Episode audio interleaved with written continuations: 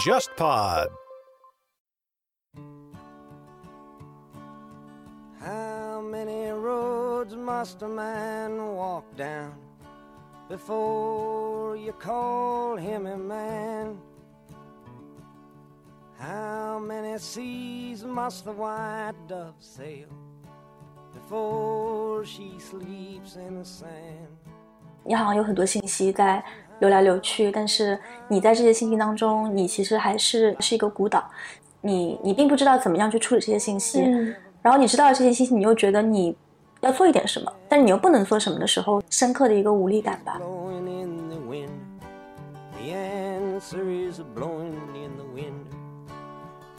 我之所以没有太大的无力感，就是因为我觉得在这个事情里面，我不是一个孤岛，嗯。而且希望我自己可以创造一些让那些觉得是孤岛的人有一些连接感。我觉得更多的就是一种量力而行，所以我就是有量力之后，好像就没有太多无力了。嗯我知道我的力在哪里。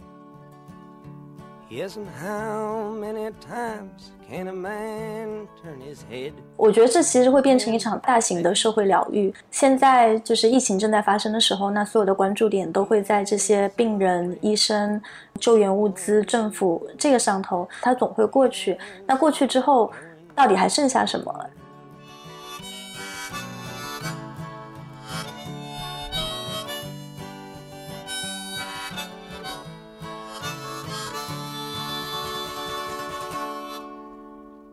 大家好，欢迎收听或收看《神爱玩财》。大家好，欢迎收听不合时宜。嗯，我是神爱玩财的主播 Jess，然后这一位是不合时宜的主播庆。大家好，大家好。我们要不要互相给就是没有听过我们播客的朋友介绍一下自己？嗯、对我我是这个不合时宜的主播，然后呃，不合时宜是一档这个谈话类的播客，然后我们关注一些这种泛文化、泛政治的题材。然后我自己的本职的工作是一名啊、呃记者，然后之前也是有几次这个做客过这个深爱玩财，然后但今天呢，其实是第一次，相当于说是呃，我邀请了 Jess 来呃做这个节目，呃，然后我们就算是第一次有这个合作吧，工作就是串对台。对对，正式的串台。那我是 Jess 静书，然后我的这个播客叫《神爱玩财》，是讲神就是你任何定义下的灵性啊，或者是比你大的东西吧。爱当然玩玩耍，呃，财财富。呃，这这是一档关于如何在落地的生活中，呃，追灵性修行的这样一个节目。呃，那我自己是一个创伤疗愈师，也是一个社群建筑师。我自己做了一个社群叫啊、章鱼觉醒，在知识星球。然后这个事情慢慢慢现在非常的蓬勃，所以也不叫我的社群了，但就我我很开心发起了这样一个社群。对，嗯，然后我跟 Jess 也是很多年的好朋友，我们今天是在这个荷兰的阿姆斯特丹录制这期节目。嗯嗯。来，我们今天到底要聊什么？呃，最开始有这个想法，其实我很早以前就想要跟这个深爱玩才一起串台，呃，但这个这次老师排了很久的档期，没有没有没有没有没有，就 是我就是我非常感动，就是我昨天呃说到就想聊这个话题，然后这次今天马上就排出了时间，然后这个话题跟我们最近太呃闲了，像你们记者这么忙。就是我们最近大家应该都有在关注，就是说，呃，中国现在正在发生的这个疫情，呃，然后我自己因为本职工作是一名记者，所以会呃日常的就会呃大量的去接触这方面的信息，呃，然后这一次，嗯、是在呃。大量的接触了两周之后，我开始意识到，就是说，不光是我，还有周围的很多朋友，其实都已经开始出现了这种信息过载的一个问题。嗯、然后这个信息过载不光是说工作上，就是你要处理的这种新闻方面的信息很多，然后也包括就是呃对个人的这种呃身心，然后对个人的这种呃情感上，就是已经有点超负荷在运转的一个状态。呃，所以我觉得就是说，在这样的一个情况下，在这样的一个呃危机，在这样的一个这种呃公共环境当中，嗯、那我们作为一个个人，我们要怎么样去进行自我的平衡，进行自我的呃疗愈，在这个进行这种新闻性的批判的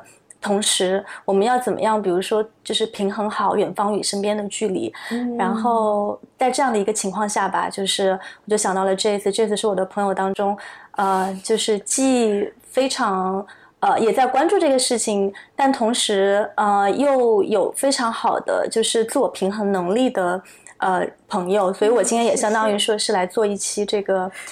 therapy session。所以今天这次就将给我这个就是这个媒体工作者来做一期呃疗愈 心理咨询。哇，来说说这个啥病？给整个麦。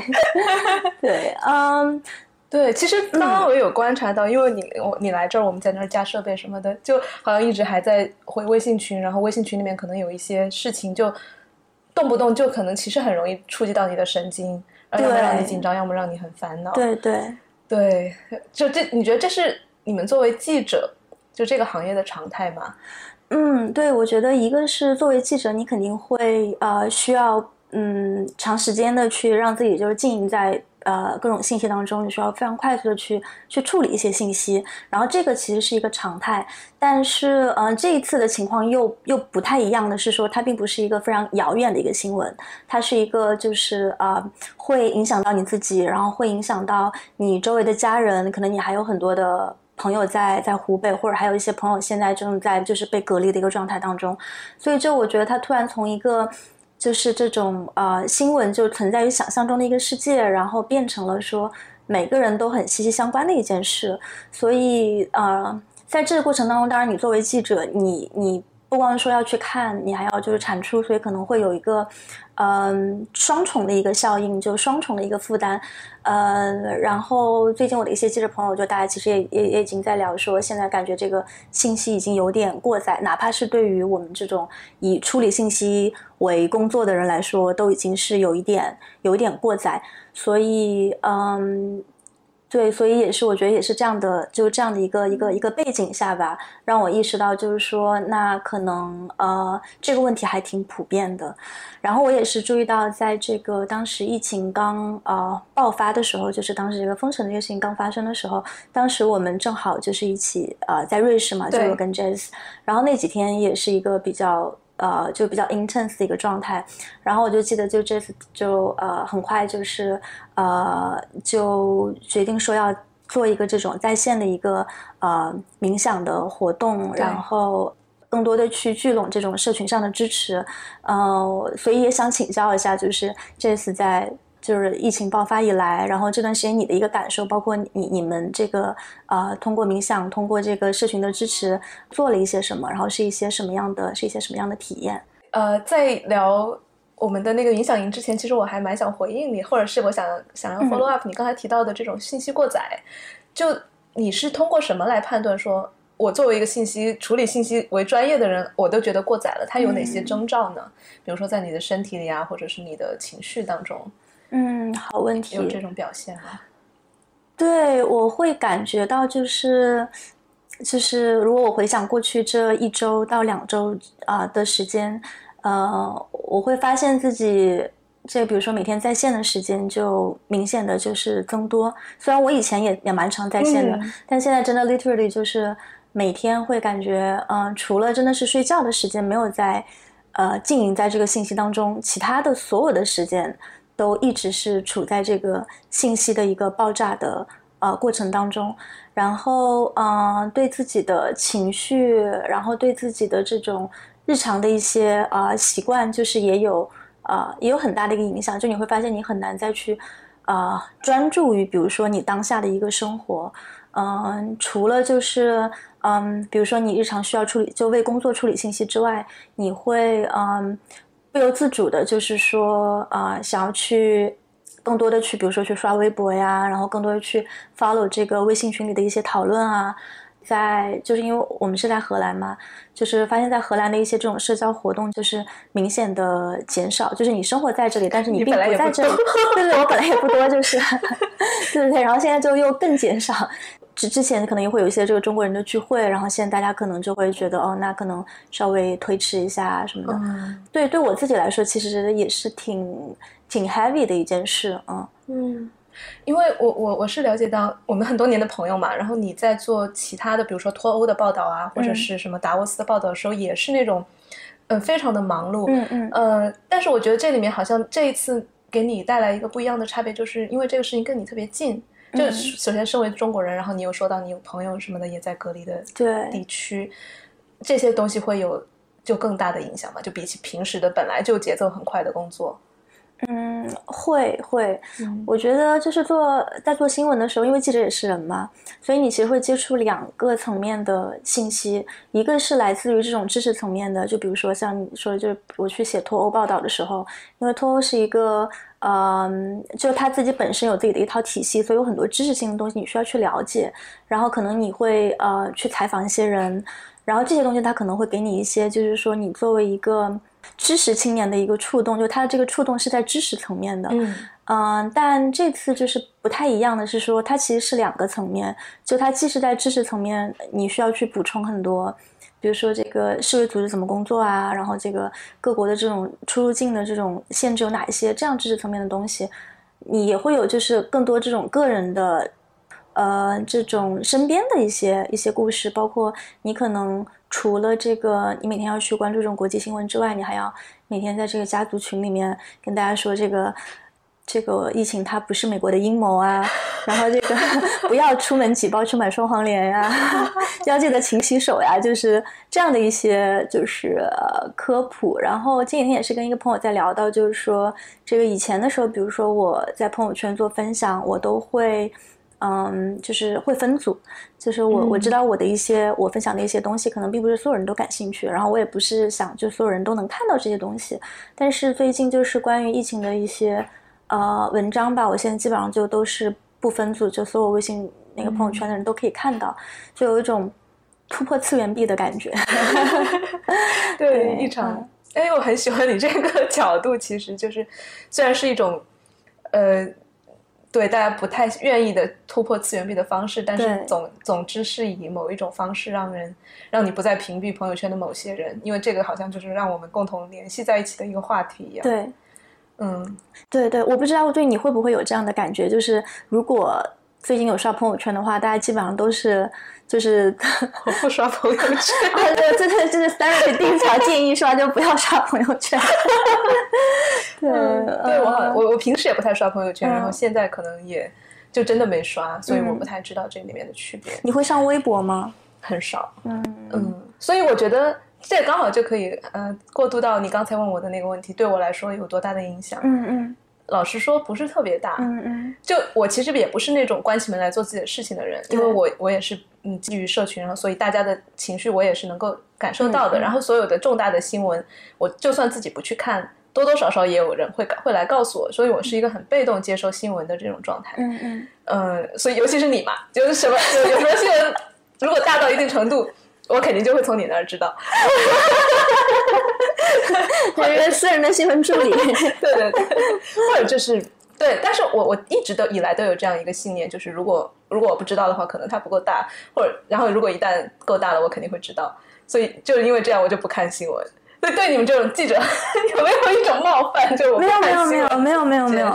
所以我觉得我觉得我觉得新闻它是一种服务，然后你要基于自己的一个信息需求去去呃选择对使用这种服务，对对对。然后对，而且新闻它其实也只是信息的一种，因为我相信如果你不看新闻的话，你会有别的这种信息的需求，它只是正好就是不是新闻而已。然后我觉得新闻在这个节点上。嗯，就这也是我这次感觉到稍微有点突破次元壁的东西。就是以前的时候，那你说这种写新闻，特别是写这种严肃的新闻报道，那它的这个受众其实更多的是这种，比如说决策者或者利益相关者。嗯呃，大多数的老百姓，我觉得他们对新闻的需求是非常低的。就他们可能对新闻的需求，可能一个是比如说新闻联播，或者是嗯这种就是能够增加一些谈资的东西。但是最近这个事情，因为实在就是太过利益相关，它还不是说某一个地方，就比如说不是说湖北一个地方的事儿，就全国各地都受影响。所以，呃，我会感觉到就是说，这种比如说家庭里面，即使平时就对严肃新闻没有太多需求的人，这次就啊、一下子就比如说会来呃问一些问我的建议，然后嗯，所以这次这是这次我稍微感觉到就是有一点点不一样的地方，但但它当然可能另一方面也加也加剧了就是说这种信息过载的一个呃是一个是一个因素，因为除了你要平时就是呃输出要要有发表之外。你还要就是说肩负起这个在家族群里面辟谣的 这个责任啊。但是我家里面人其实其实还好，他我觉得他们还比较就就对对一些这种信息还是比较 open 的。嗯嗯，对对。你提到信息过载这个词，那我想到另一个词就是信息过滤。你有一套信息过滤的机制吗？就是因为我们有非常多的像洪水般的各种信息涌来，包括知识性的、情绪性的，然后可能还有很多人。我觉得这个信息就广义上包括所有的所有你接收到的东西，就包括别人带了传给你的焦虑，传给你的各种各样的什么谣言这样的东西。嗯，我是觉得如果感觉到过载，可能是因为会不会是因为没过滤？有这个可能，我觉得是一个这是一个非常好的问题。我觉得我这在这次嗯疫情的过程中，我会感觉到我之前建立的一个信息过滤的机制已经就是。就是坍塌了。你你你多讲一讲这个。嗯，我觉得以前的时候，可能也是因为这个新闻它不那么 urgent，或者不那么相关、不那么紧急的时候，你建立的这套机制，比如说，那我之前做国际新闻，我就会每天固定的，比如说看那么四五家啊外媒，然后看那么啊四五家就是中国的媒体，然后。呃，可能除此之外，还有一些微信朋友圈里面，大家可能会转的比较多的那么两三篇文章，一天可能也就两三篇文章。然后这个其实是我主要的一个信息的来源，可能还有一些微信群的讨论啊之类的。然后这些东西，呃，就是对我我的这个消化系统来说，我的这个信息消化系统来说是是一个呃正好的一个量。然后我有一套这个体系去 process 这些信息。那嗯，所以当时就处在一个相对比较平衡的状态。那可能嗯。比如说，如果有一些这种大事，比如说这个托儿马上要发生了呀，就这样的时候，可能稍微会多一点信息，但这个都是可以 handle 的。但这一次的一个一个问题就在于，就是说媒体的报道已经就是已经跟不上了，就就报道的这个速度跟不上事实事情正在发生的速度。然后在我原来我原来的这个就是光是看几家媒体报道的这样的一个机制，没有办法应付说。真实正在发生的事情，当然，我觉得这中间也有一个，就可能你作为记者，你会希望说，我我要去呃非常紧密的去跟，就是现在正在发生的事情哪一些是事实，所以他会就是不断的就是说又激发你说去寻找更新的信息，那你就会上微博，然后最近上微博真的是还非常多的这种人间惨剧，完全就是那种。什么谁家，然后全家都感染了，没有床位，然后只能上微博求助的这种。以前的时候，你可能会一天看到一个，现在是你可能一天看到一百个。所以我会觉得，我原有信息之外的这些渠道，然后突然一下子涌进来，然后就有点把我之前的这个这个这个这个呃系统就是给冲垮了。对对，哎，那你会有会有无力感吗？因为你刚才讲到事实很发生的很快，可能你。跟踪的时候跟踪不上，然后又加上有很多的惨剧，每天在很很大量的涌来，会给你什么样的？就是会有很深的无力感，然后会就是会很愤怒，然后又很无力，然后嗯，会觉得就是会有这样一种非常反差的感觉，就是一方面好像大家都在为同一个事情在着急，但另一方面就是又很加剧说。每个人都是一个孤岛的这种感觉，就是信息洪流当中的一个孤岛。你好像有很多信息在流来流去，但是你在这些信息当中，你其实还是是一个孤岛。你你并不知道怎么样去处理这些信息，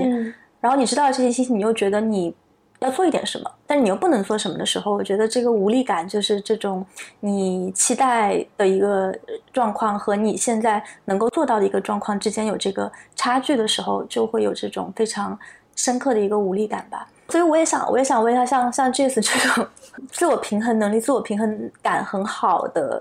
人，就是你会不会有一些无力感？就是你平时的一些无力感是从哪来的？就 那个无力感，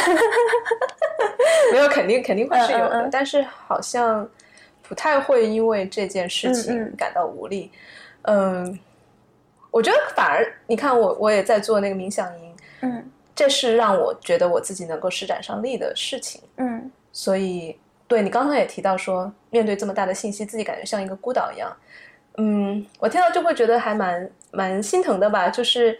呃，好像是你一个人要孤军奋战去扛很多东西，然后你你我们人脑本来就是一个就有限的嘛，然后面对大量的信息，又要要把自己变得像一个电脑一样去很高速的去处理那些信息，然后可能人和人之间本来可以有更多的协作，但是又没有完全打通，然后信息之间也不透明，所以我觉得这种孤岛感其实更加是无力感的来源。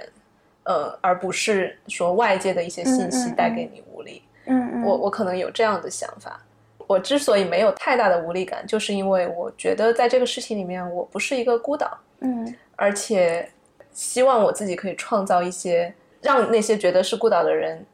有一些连接感。所以我也是，其实也是在尽我所能做一些事情吧。因为我的专业我也不是记者，所以我们没有办法去，我也不是什么生物学、医学的人，嗯嗯嗯我没有办法去 follow 最新的这些信息。我觉得更多的就是一种量力而行。所以我就是有量力之后，好像就没有太多无力了。嗯我知道我的力在哪里，然后这个非常重要。对对对，但与此同时，我真的很很敬佩，就是因为我知道我自己力量的局限之后，我就很敬佩那些在一线工作的人呀、然后像你们做报道的，我就会觉得我们是在从从不同的侧面去去做一点点的贡献。嗯你知道吗？就前是他上周还是什么时候，你就无意间提到说，嗯，做记者，嗯，其实看起来是一个单打独斗，然后很个人的事的事业，但是其实每当做到，尤其是这种有有有社会价值的新闻的时候，就有一种好像归属于更大的集体或者更大的一个存在的那种感觉。其实那那你那个时候说的话很打动我，嗯就让我意识到，就是因为我自己做很多关于灵性啊、修行这种事情，其实最终也是为了把人从那种很狭隘的个体的视角解放出来，然后看到融入一种更大的群体，那不管是自然、是社群还是宇宙什么的。然后我就觉得你是在，就是作为记者，其实是在这一个行业里面去做同样的事情，我就其实是很敬佩。嗯，所以我觉得刚才你提到这一点特别特别重要，就是说，如果你意识到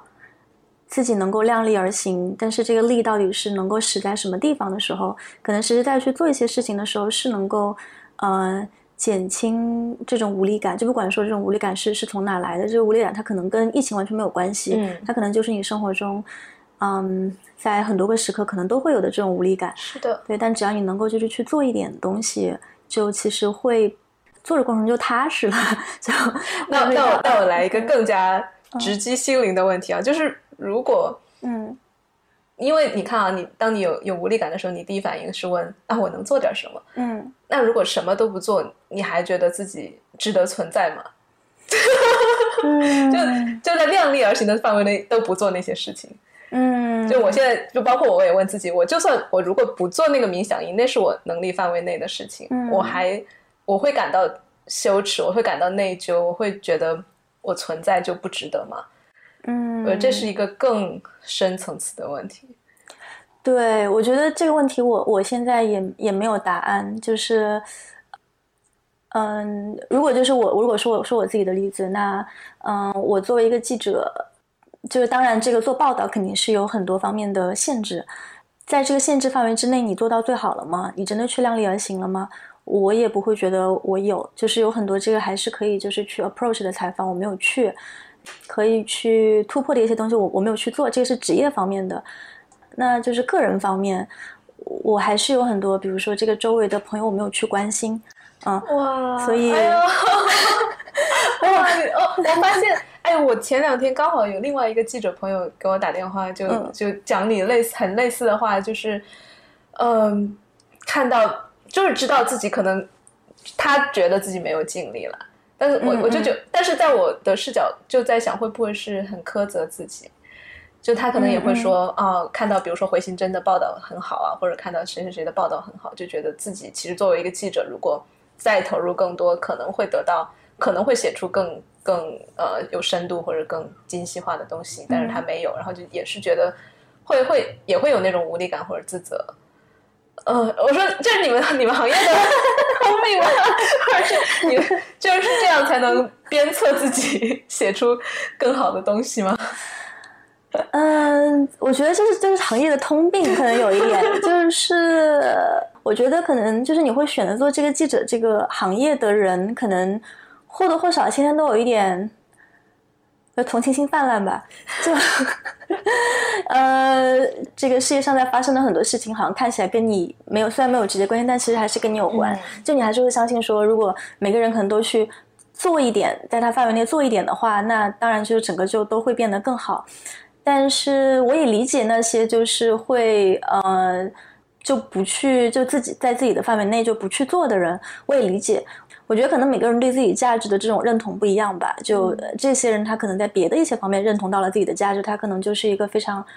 好的爸爸妈妈，或者非常好的这种子女，或者是在一些别的方面就是很好。我觉得这个也也完全 OK。所以我并不会觉得有一些这种，我不会觉得就是有道德道德上的优越感在这里，但是我会觉得更是一种，就真的是有点不得不吧。虽然站脚好像。我觉得是有点使命感的，这个不得不是是这种感觉。嗯，可可能对我觉得我我其实比较就是警惕，会说就是用用用使命感这个就这么这么这么大的词，但是我会觉得就是更是一种，就是你觉得哦那好，嗯呃这个事情它在那里发生，就是我我好像真的是就是得得做点什么东西，然后对我有个问题啊，你说就你说。如果说是同情心泛滥的话，这个泛滥会蔓延到自己吗？就你会给自己同样的同情心，就是跟给到世间很多的悲剧或者是事件。嗯，对，我觉得最近当然是处在一个 完全没有办、没有、没有、没有什么空间去呃考虑自己的一个状况。然后我觉得这其实也是一个。嗯，就当然是一个不是就就就就不太好的一件事，因为如果你要真的说你要你要有能力，你要有这个空间可以去帮助到别人的话，首首首先你自己不能垮，对不对？嗯，呃，但但对，但是我觉得当这样的一个信息洪流，然后这样的一个就有点这种比较危机的一个时刻吧，就嗯，记者真的是我知道的，就是非常不 care 自己的一个。一个群体就开玩笑说，这个好多记者，一看就是就是这个，如果如果他是一个记者，然后他还能够坚持去健身房，然后还能够有非常好的身材，也 真的是要好好珍惜。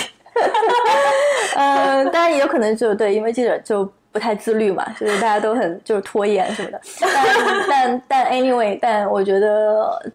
我觉得这是我现在自己尝试就是要去反思一个东西，就是说你们这么。博爱就是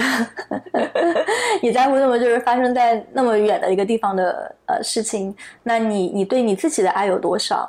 然后嗯，如果就是你对你自己都谈不上爱的话，那你要怎么样？真的就是去说去去爱别人？你这个去爱别人的这个爱，嗯，它是不是也是一种呃，只是一种投射，是一种幻想？就它并不是说你对自己的爱之后。再去爱别人的一个延伸，所以嗯，这个也是对，就是又回到嗯，就是我们刚才就开始说的那个话题。所以我觉得其实到最后，嗯，我觉得这其实会变成一场大型的社会疗愈。现在就是疫情正在发生的时候，那所有的关注点都会在这些病人、医生、救援物资、政府这个上头。但是过去了之后，这个疫情它可能，嗯。好的话几周，慢的话就是几个月，它它总会过去。那过去之后，到底还剩下什么？然后我们现在在经历这个过程中的我们的大多数的人，可能每天有嗯几亿人就是啊在关注这个新闻。那这几亿人当中，真的就是被这个病毒所感染的，可能是非常几亿人中非常小的一部分。那我们剩下的这些大多数，就是我们要怎么样来？嗯，就度过这个时期，就是我们要怎么样？比如说，嗯，在帮助到这种最一线的非常紧急的状况的同时，也让我们自己就是做好一个准备，就是说，那这个疫情如果它过去了之后，它还会剩下什么？我觉得这个是很有价值的问题，而且也是更长远的嘛。嗯，我们现在就像你说，疫情可能比较短，但是那之后怎么办？嗯。我这也是为什么我之前写了那篇，就是什么人类觉醒宣言嘛。我觉得真的就是这是一个契机，因为疫情它不是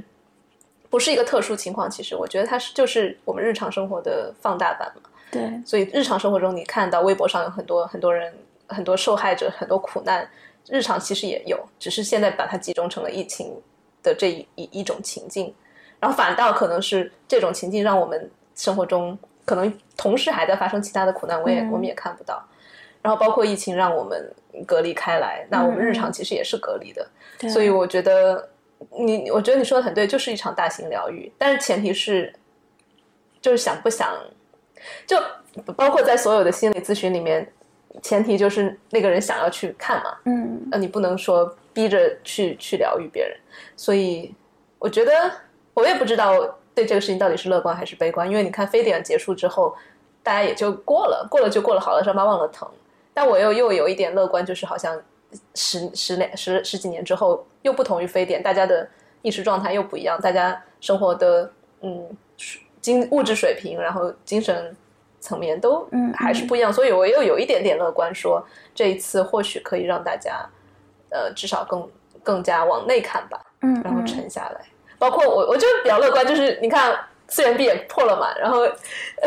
对吧？记记者朋友也开始哎想要怎么样关注自己，那好难得，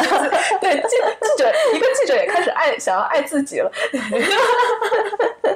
真 的真的，但但我觉得你刚才说到一个点，呃，就是可能进入这个行业的都有一点同情心泛滥，或者就是很容易很敏感，很容易被打动。嗯我觉得其实，在进入呃心灵行业，或者是这种情感行业，或者是咨询疗愈的行业，大部其实很多人也是这样的基础设，嗯就是出厂设置，可能就是一个很敏感、很善解人意的人。嗯呃，但是在我们这种就是 help industry 就助人行业吧，里面有一个很严很基基本的预设，就是在帮助他人之前，首先直接的满足自己的需求，嗯。因为很容易就变成说帮助他们变帮助他人变成了一个我间接去满足满足自己需求的手段，嗯。然后结果把自己耗干了，呃，自己其实也没有直接满足到，所以我觉得这是所有的助人者不断的要警惕自己要做的事情。然后同时也是关于边界嘛，就是有边界的一种帮助方式，就是一个人在坑里面，你你在坑外面，但是你陪着他，而不是跟着他一起跳下坑去，嗯然后也不是走开。嗯，所以我觉得我自己也不断的在提醒自己说在，在所谓的帮人帮助人的情呃过程中，我我是不是有跟着一块儿跳坑里了的？因为我跳坑里了之后，对他没有帮助，对我自己也没有帮助。嗯对，大概就是这样的嗯嗯一个心态。嗯，我我也想问一下，就是你、你这次做的这个，比如说在线的这个冥想营，嗯，就是你会觉得这次跟比如说以往的这种冥想，或者说这种大家一起冥想，会会有什么不一样吗？会，我这次其实也有很强的破次元壁的感觉。嗯就这一次，我之前的冥想，可能我我的我的冥想音频可能听的人很少，然后只是那种有跟什么身心灵啊那那种有兴趣的人才会来听。然后这一次，我把它推在就之前我做的一个播客叫表匠嘛，就是关于性的那种播客的嗯平台上，结果通过那个平台也加了很多人来来开始做冥想。可能有的人一开始以为那是一个约炮群，然后误打误撞加进来了，然后我就要在里面不断的声明规则，说这是一个冥想群，然后然后但是还有有就所以我我连做了三天，每一天我都会问，哎、有有有哪些是新朋友，有多少是从来没有冥想过的人，每次都有都有蛮多的，就说从来没有冥想过，也没有没有静下来。我第一天就一开始一带就就做了一个小时，我我自己其实冥想之后就没有太多时间感嘛，然后我我有一睁开眼发现一个小时了，然后很多人都是第一次来参加，然后就就跟着也就做了一个小时，哇，所以会给我一种也是破次元壁的感觉。一开始我其实还有一点生气，就是那些人误以为这是个约炮群，然后进来，然后我我我一开始一冲动把人家拉黑啊什么的。我后来一想，可是这个病毒如果就像你说的大型疗愈的话，疗愈的就是我们的这种分离感嘛，疗愈疗疗愈的就是我们呃以为自己和他人多么的不同。然后，所以我当时升起的这种分离就是。那我是一个做做冥想的多么高大上，然后你你来约炮，我我要把你拉黑。但是我后来想到这一点之后，我就想，哎，我这是不是就是一个很好的机会去去打破这种隔离？就是我贴一个标签说他是一个 low 的，然后我是高大上的。但是我如果邀请也邀请他来，我后来又把他加回来，我说，呃，只要你不要发其他的信息，我们你也来试试冥想好不好？然后他也、他也来试了试，然后。对啊，就就就也，他也我也不知道他后面有没有接下来做冥想，但是至少那一次他来了嘛。嗯然后在那一次里面，我也很坦诚的讲到了这个这个情况，就是我自己首先心里面升起的这种差别心，然后我又怎么样去试着观察到它，然后然后稍微敞开一点，去去打破很多的鸿沟吧。嗯嗯嗯，像我自己，我觉得非常。呃，就让我立马想起的一个这个例子，也是最近，嗯，因为这个疫情的事，就上微博上的比较多，然后包括也在一些微信群里，就是比较活跃。在一个相对高压的情况下，就会跟人起争执，你就会很容易的看到不同，嗯你就会很容易的去就过多的关注这种鸿沟。然后包括我在，对我觉得过去这两周应该是我近二十年来 拉黑人拉拉黑的最多的一次。对你跟我说你在微博上跟人吵架怎么？我我心想，庆是一个多么温和的人，居然跟人吵架，然后拉黑人。我觉得这个是刚才你问的一个问题，就是说为什么我感觉到这次好像就是有点 hold 不住，然后这个情绪爆炸的一个原因啊、呃就跟人非常频繁的就是会起争执，然后争执的各种呃方面都有，然后我觉得这中间肯定也有一种以为自己掌握了很多信息的一个傲慢，嗯然后嗯，包括像比如说可能去跟这个家人就是辟谣的时候，也是会用一种可能比较居高临下的一个一个姿态吧。。对，所以就之前不是有讨论嘛，就是说为什么你你你爸妈会相信那些就是卖狗皮膏药的人？就为什么老年人对老年人进行这种传销那么容易？是因为他们用一种你爸爸能够听得进去的语言，然后你爸爸不听不听你，这说明是你这个就是传播的一个呃传播沟通的一个失败。我自己在过去这两周确实是经历了很多个这样的一个时刻，就是说，哎，意识到我跟这个人就很不一样，然后我不想就是说，嗯，就就就我会先验性的觉得，嗯，我掌握的就是就是对的，嗯嗯呃，当然我觉得有一些这种科学上的东西，那可能呃，确实我了解到的，呃，还是就是会会会稍微更全面一点。但是我觉得，嗯、在沟通上吧，其实我觉得这样的一个危机之下，或者也不说这次危机，可能 in general 的这种危机之中，其实它更多应该是一个就人与人之间发生更多连接，而不是更多撕裂的一个过程。因为大家在这个状状况之下都很就是 vulnerable，对就是你的这种脆弱的程度可能比日常的要要要更深。嗯，嗯，所所以我要不要回去看一下我前这段时间把微信拉黑的人，没有啦，我觉得也不用重新就是审视不？用那么的，就是太太过善良。就是如果他们、他们不能 get 到这一点，你你又会把自己更多的脆弱脆弱暴露出去嘛？我觉得这这是一个平衡的问题吧。就是如果我们无原则的对对人施以善意，然后对方不 get 的话，我觉得那个对，嗯那是你也是一种没有边界嘛。我觉得就就所以你爱拉黑，你看我们这种做什么都能够说服自己。我觉得，我觉得这个包括像，嗯，对我觉得这是一种就是情绪积攒到一定的程度的时候，你会觉得就是对那呃撕裂，然后老死不相往来，就是一种最呃最快捷的一个方式。对，过了现在稍微过了这个情绪非常对暴怒的时期之后，接下来会稍微更平和一点。嗯。所以你看，虽然疫情它是一个特殊的情形，但是里面涉及到的很多议题，我觉得我总会觉得太阳底下无心事。嗯虽然这个事情是新的，但是我们所涉及到的，比如说跟爸妈用什么语言沟通，嗯，然后网上跟网友要不要跟键盘侠吵架，然后包括 对我日常的无力感，我日常看到那些那些很悲惨的消息，我觉得全是日常，只是日常的一种、嗯一种新的变种，所以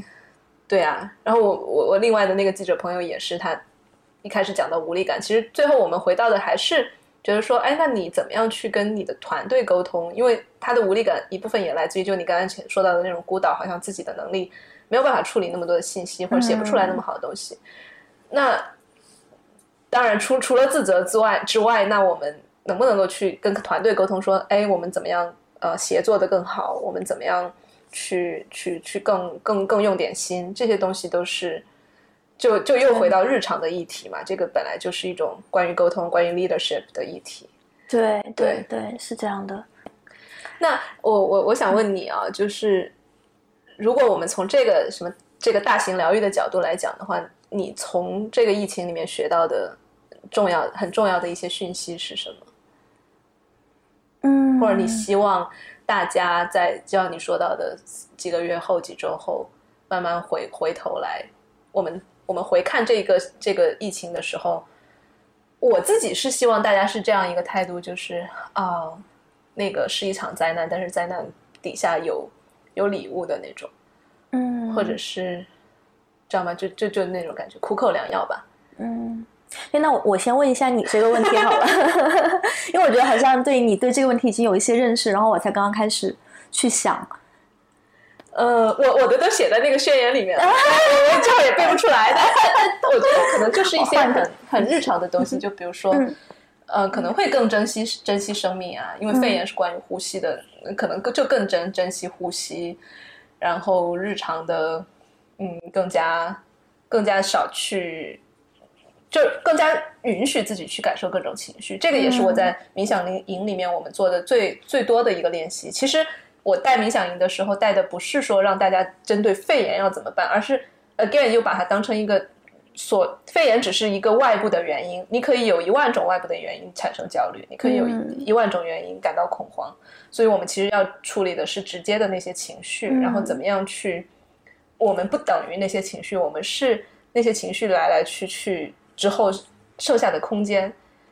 呃所以我在冥想里面不断的去带大家去感受这种这种分离，就是与与这些情绪分开，就是我不是那些情绪，我是我是一个容器。所以我觉得这个是一个很大，如果说它能够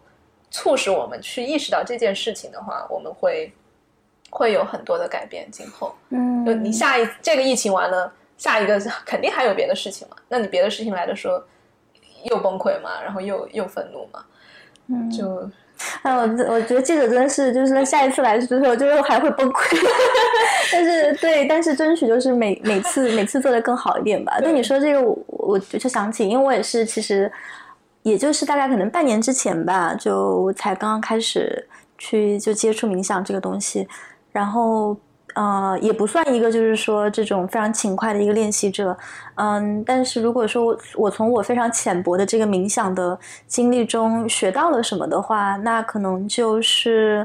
嗯，你对，就是你作为一个主体，你其实是可以跟你的情绪去进行一个分割的，嗯。然后你你是可以，然后这个能力并不是与生俱来的，你需要去练习，就冥想是一个这个练习的一个过程，然后我非常。肤浅，就是没有，我觉得说的很好啊。就就我觉得这个其实对于不管是说这个呃身心健康，还是说你有没有就是更大的能量去帮助别人，这一点来说，我觉得冥想锻炼出的这种能力吧，就是在冥想中去达到的这样的一种呃分割，然后观察、去去吸收，甚至去分析的这样的一个一个过程。嗯，它其实它其实会给人很多就是新的力量，就是这些新的力量呃会让你觉得日常你你自己作为一个个体，你是被这些情绪就是吸干了，就是情绪吸干了你的力量。但当你就是一旦能够把自己跟这些情绪就是进行分离的时候，你其实会发现，哎，我我我有很多力量，不光是可以照顾好我的这个身体，我还可以就是说对有一些能力可以去去去帮助到周围的人。对，对，而且你想啊，你一旦不认同为那些情绪，甚至你不认同为自己是庆，一定程度上我们是你是庆，我是 Jazz，但是一定程度上，连这个庆和 Jazz 都是都是发生在就我们无边无际的意识的空间里面的，在那个在那个空间里面，什么都可以出现。然后在那种极大的允许的情况下，所以你来什么来来悲伤，你就允许他悲伤；来来恐慌，来焦虑，全都全都只是让它发生。然后在这样的一个空间里面的话，别你比如说键盘侠，他的他对你的愤怒，你也可以允许它发生，但是你你你是这个空间嘛，你不用对他起特别多的反应。所以我觉得会有很大帮助，就是从此以后连键盘侠的情绪你都可以，你都可以。当然也不是说纵容，就是你你你，他们觉得他们说的不对的地方，你也还是可以可以可以反击回去，但是你就不会不会动怒到那么多。嗯，这我觉得，如果把这个当成是一个，我觉得是一个很值得值得向往的一个状态，有没有？就今后你作为记者，肯定还会遇到很多的键盘侠，肯定还会遇到各种各样的危机事件，然后自己能够沉下心来，就我我还是可以很紧急的去做事情，我不是相当于就在那儿懒着了、瘫着了，但是更多的是在紧急的过程中，我是。就有点像是你在龙卷风里面，你是在那个风眼里面的，嗯然后外面发生多多不管多少的事情，你风眼里面是是平静的。这也是我希望这个整个事情后越来越多的人通过冥想或者通过其他的方式，能够体验到，哎，哪怕有那么一瞬间，我我是在风眼里面，哦，我怎我怎么样在日常的生活中把这种状态更多的延续下去。嗯，对对，说到这个，我还想，嗯对，还想问一下，就是说关于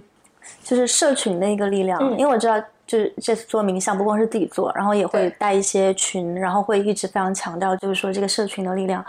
最最近对于我来说啊，就是我我是蛮强的一个就是需求，会需要去跟朋友聊这个事情，然后有一些这个小的圈子，然后大家会非常积极的，就是去去分享一些信息，然后会去或者分享一些感受吧。嗯，但是就是社群这个东西，就是有时候会有一点这种双刃剑的嗯呃感觉，嗯。那比如说像呃我所在的一些社群，那大家一方面其实也是在分享焦虑，就是分享信息的同时是在分享焦虑，然后另外一方面就是也很容易就是会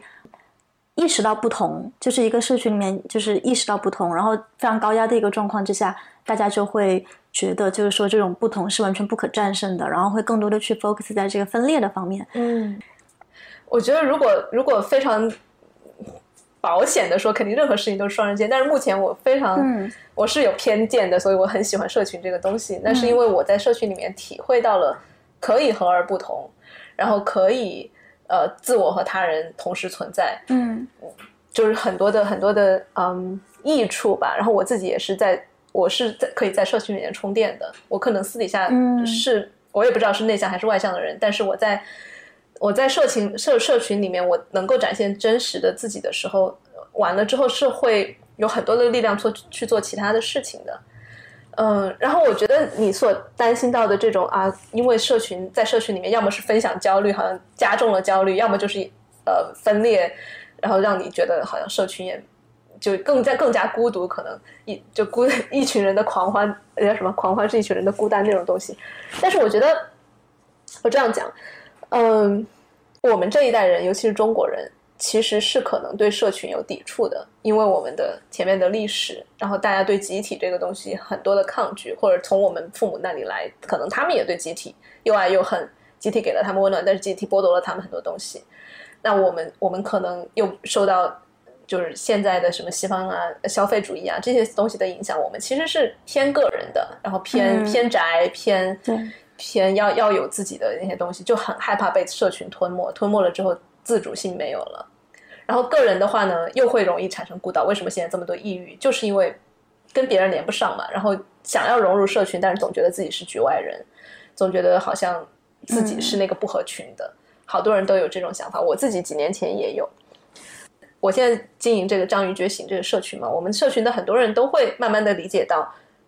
个人和集体不是二选一的，嗯而且集体里面每正是因为有了每个人特别真实的、不一样的那种独特的个性和自我，一个集体才会变得特别的嗯有生命力。如果全都是一样了，那就是专政嘛。然后对，所以对，所以我们我们在在社群里面就。对我我我不太会有你说到的那种、嗯那种担心，嗯，那你觉得你从比如说几年前那种对集体的力量有所这个警惕，然后担心被集集体所所所吞没，到现在就是更加去拥抱社群、拥抱集体的这样一个过程当中，就有没有经历一些转变？你觉得就是有没有一些，比如说哪一些就是有一些 moment 是特别让你感到就是困难的？还是说你的过程一直都比较顺利？那肯定不是。如果一直顺利的话，一开始就不会有那些就是局外人的感觉嘛。嗯嗯，整个过程我觉得是一个不断积累正反馈的过程。就我们大部分人如果不愿意去社群里面露面，或者是不愿意参加集体活动的人，可能都会觉得过去的体验太糟糕了。要么是小学穿校服，或者什么什么样，一想到集体就是就是那种被束缚的感觉，就没有正反馈嘛。然后我的过程就可能就是一个不断积累正反馈的过程。嗯一开始的抗拒到，哎，我可能参加了一些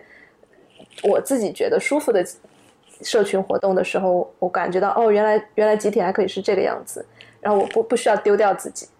然后慢慢的越来越多的正反馈堆积起来。比如说我在这边参加的一些，嗯、这边很很自由的一些那种舞蹈啊，或者是一些什么啊、工作坊啊，就那种那种地方，我觉得他们的共性就是在于。你你在一个群体中，你是可以舒服的做自己的，哪怕你做自己做的特别奇怪。就我觉得在这种情况下，一个人才不会排斥社群，否则的话，就呃之前好像有谁有一句话，就是如果你很喜欢待在，你很喜欢一个人待着，可能你你是在某种程程程度下不不真实或者不诚实。就如果你只有自己一个人待着舒服的话，那说明你可能在社区里面一定程度上在掩掩掩饰自己，或者在表演一些什么，你没有办法完完全全的展现自己。对，所以我觉得，你看啊，我们在前面讲到说，这场大型疗愈可能是要让人从分离走向合一，走向那种你知道我也是你，你也是我的这种感觉，那就是一个大的。我们如果经常经常那种神棍界灵性圈嘛，都喜欢用那个 oneness，就是合一的那个 one。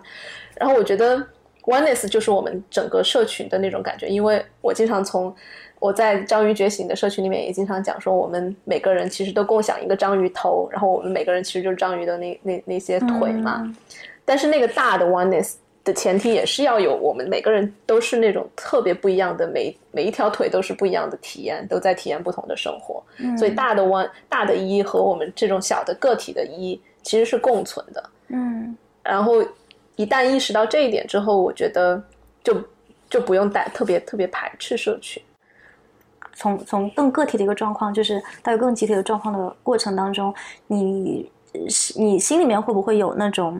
就是觉得还是会担心会被 judge，担心自己不够好，然后担心就是说别人怎么样看待自己，或者自己的不一样是不是显得特别奇怪的这样的一个过程，就是有没有一个过程？肯定有，肯定有。一开始特别担心，而且一开始就当你自己的脑中那个批评者声音很大的时候，就包括你刚才讲到你，你还是觉得自己做的不够好啊，就是那种很很严苛的那个声音出来的时候，你会觉得外外界的人给到你的信息，虽然他没那个意思，但是你也会听成说对你的批评和不接不支持，然后你就会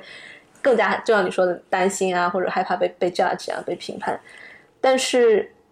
同样的，也是一个不断有正反馈。你发现，哎，你自己那么批评自己的时候，可能对方就会感到心疼。然后你其实从来没有对自己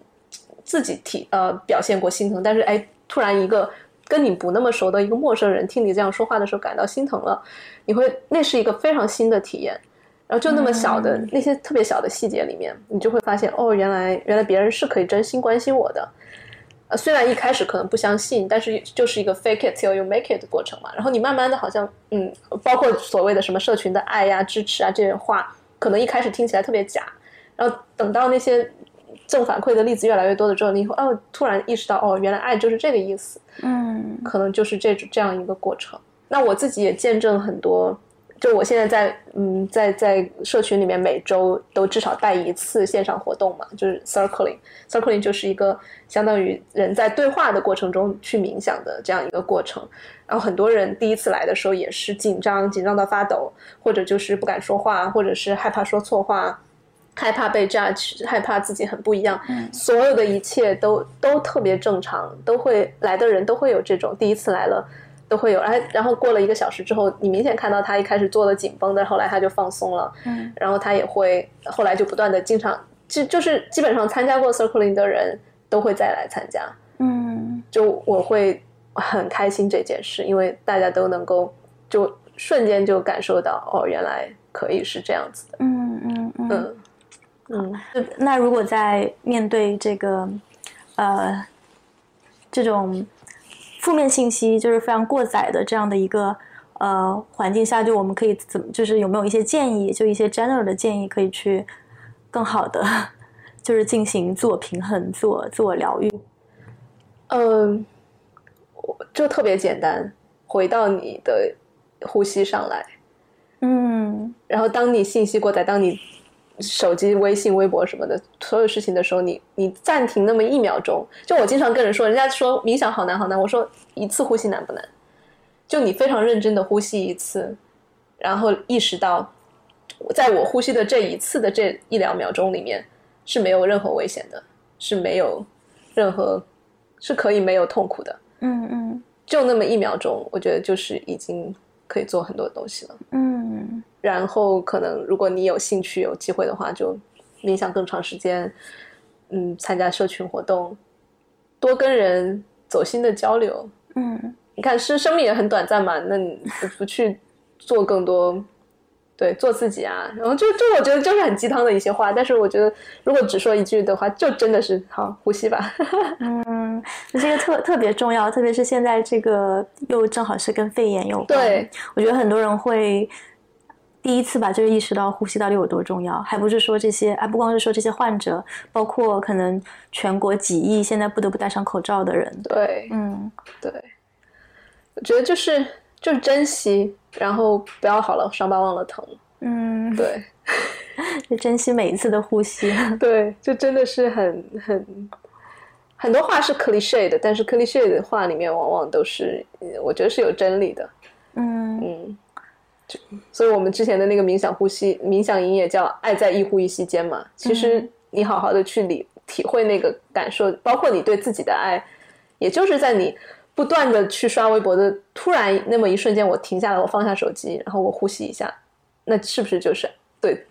自己的爱？嗯哦，我在这儿我想要读一段，这个就是也是跟我们之前讲到的说这种人的分离感，还有这种个体的，嗯，总觉得自己是原子啊，是孤岛这种感觉。嗯嗯嗯我觉得这次的疫情也是这样一个契机，让我们从这种分离感换一个视角，让我们不再看到我们是原子。呃，这这个这一小段是也是我翻译的即将要出版的一本书，就是《How to Change Your Mind》嘛，是嗯 Michael Pollan 写的。啊，他这里面就讲，人类的太多苦都源于自我，它会让你不不惜一切代价在心里为它辩护。我们被困在一个故事里，这个故事把人看成是独立的孤岛一样的个体，但在这个自我，但是这个自我是个假象。当你在树林穿梭、逃离猎豹或者报税时，它可能是个有用的假象。然而在系统层面，它没有丝毫的真实性。许多其他的视角都比它更准确，比如说，我们是一群基因，是传递 DNA 的媒介，或者是我们自始至终都是社会性生物，无法独自生存。还有就是，我们是生态系统中的有机体，在这个星球上环环相扣，而我们的星球则是在荒无人烟的宇宙里流浪着。嗯无论从哪个角度看，你都会发现，万物相互联系的程度是惊人的。然而，我们还是坚持把自己当成独立行使意志的个体。他说，爱因斯坦称现代人的分离感是意识里的幻想。奉献给大地，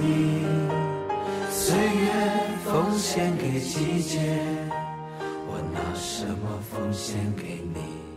我的爹娘！